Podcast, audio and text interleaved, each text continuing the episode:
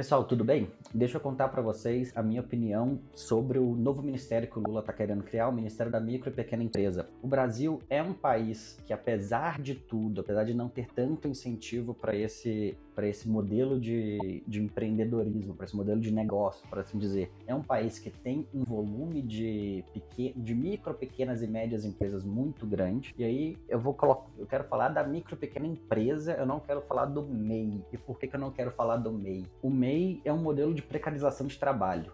Você tem um ou outro empreendedor de fato ali no MEI, mas a grande maioria dos MEIs são precarizados. Empreendedor é uma coisa, precarizado é outra. Precarizado é o cara que, que teve que abrir o MEI para faturar para a empresa, ao invés da empresa assinar carteira de trabalho. Isso é precarização. O empreendedor é o cara que, além de gerar negócio, está tentando, ele está aproveitando as oportunidades que o mercado oferece para ele gerar emprego o MEI não tem tanto esse foco assim. O MEI é muito mais uma questão de, de sobreviver, é um empreendedorismo de sobrevivência, o famoso vendendo almoço para comprar janta. Então eu prefiro prefiro olhar para outras para outras questões. Esse Ministério da Micro, Pequena e Média da Micro Pequena Empresa, para colocar assim, ele vai focar num, num, num, perfil de empreendedor que hoje, de modo geral, está relegado no, no sistema. Ele não está com, com tanta análise de. Ele não está com tanto acesso a crédito, ele não está com tanto acesso a,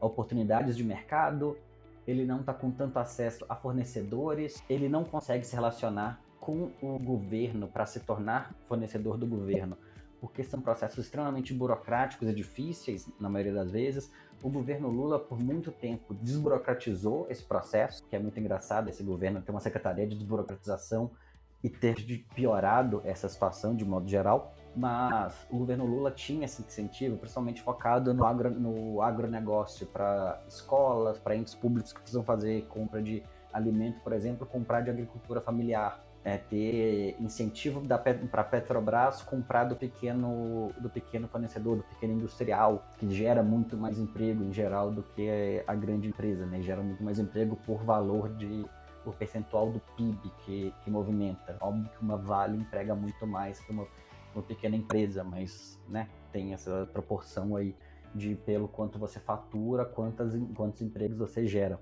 Então, o foco desse ministério vai ser trabalhar essa questão de acesso a crédito, acesso à estrutura, acesso à educação. Hoje a gente já tem o Sebrae fazendo um ótimo trabalho nesse sentido, dando educação, dando acesso, dando conteúdo, mas falta essa conversa mais próxima e BNDES, bancos e Sebrae para que esse crédito chegue de fato no, no pequeno empreendedor. Hoje o pequeno empreendedor ele não tem acesso em geral a esse, a esse crédito. E isso é um problema gigantesco, né? Isso atrapalha o desenvolvimento desse cara. Então a ideia é que isso seja mais, mais fácil, que esse crédito seja mais, mais pontual. Eu imagino que esse ministério consiga dar essa, essa descolada, consiga dar essa estruturada de modo geral. Beleza? Então é isso, pessoal. Ficamos por aqui. Esse foi mais um episódio do Deixa Eu Contar, falando agora sobre o Ministério da Micro e Pequena Empresa.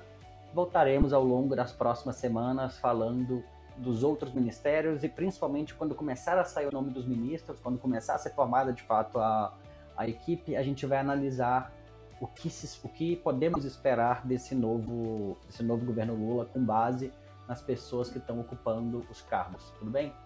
Até, tchau!